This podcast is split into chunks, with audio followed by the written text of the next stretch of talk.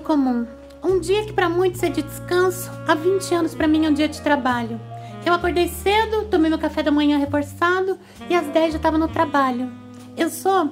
Ai, gente, nossa, acabei de perceber que eu já comecei a contar minha história e nem me apresentei para vocês. Eu sou Cristina e dessa vez o amor foi longe demais. Dessa vez, o amor foi longe demais. Capítulo 1 Ele é o tal. Cristina, mulher contemporânea, moderna, tem 40 anos, 39 eu tenho. mas com carinha de 25. Trabalha desde 1999 como bailarina do programa do Faustão.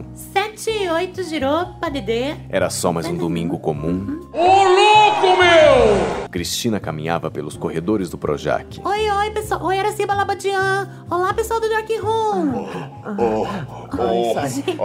Animados. Quando estava prestes a entrar no estúdio C, de repente, Cristina esbarra em um dos convidados do programa que estava saindo do palco. Opa. Nossa, desculpa, eu não te vi. Tava distraída aqui com o celular. Ah, Fica tranquila, mana. Tá tudo bem. Eu que sou grande, não te vi. Podia ter te machucado. Não, não, tá tudo bem, não foi nada, imagina. Bom, eu vou me arrumar então. Daqui a pouco entramos ao vivo, tava passando o som, acabei ficando todo suado. É, eu sei como é que é. Às vezes também sai pingando esse estúdio aqui, fica um CCzão. Ar-condicionado é forte, né? Mas a gente dança tanto que. Dançam mesmo. É. Bom, enfim, eu tô aqui te atrasando. Desculpa, eu vou lá que eu tenho que ensaiar antes do ao vivo, tá? Hum, Beijos, mana. Bom ensaio. Beijo.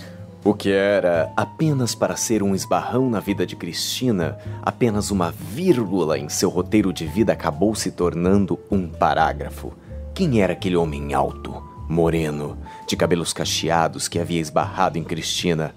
Ela não conseguia tirar a imagem daqueles olhos de mel olhando para ela. Cristina, presta atenção na coreô. Ai, desculpa, menina, eu tava distraída. Ai, vou me concentrar, eu juro. Ai, mas antes, deixa eu te perguntar uma coisa.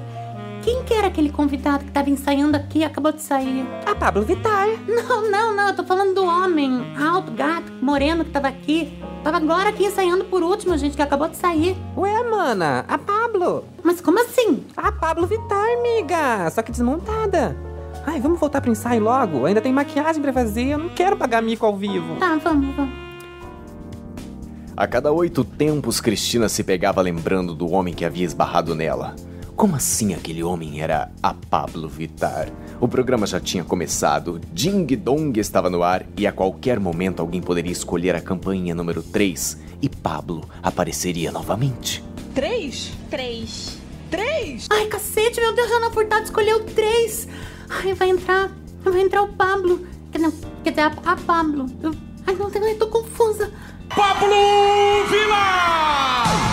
Pablo Vittar entra animado e contagia todo o público com sua alegria. Seus cabelos loiros, compridos, seu figurino de látex branco a fazem parecer uma grande popstar, uma diva. Cristina parece hipnotizada. Erra vários passos da coreografia porque não consegue tirar os olhos de Pablo. Sua bunda voluptuosa mexia com tanto vigor para todos os lados que conduzia o olhar de Cristina como um maestro conduz a orquestra. O corpo sensual para lá e para cá despertava sentimentos tão confusos quanto as buzinas de uma rua engarrafada. O que estava acontecendo com a mente de Cristina?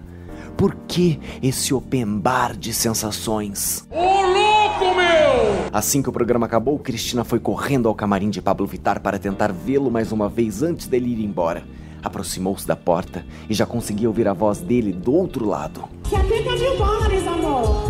Tô devendo 70 mil dólares. Pablo, oi, Pablo, você tá ocupado? Ele tá tirando a peruca aqui, já vai atender. Oi, oi, oi, oi. Eu tô aqui. Ai, não- desculpa, eu não quero te incomodar, tá? Eu já esbarrei em você hoje, agora eu não quero mais tomar teu tempo, ficar te estorvando. Você tá ocupado, né? Relaxa, mana. Entra aqui no meu camarim. Ai, tá.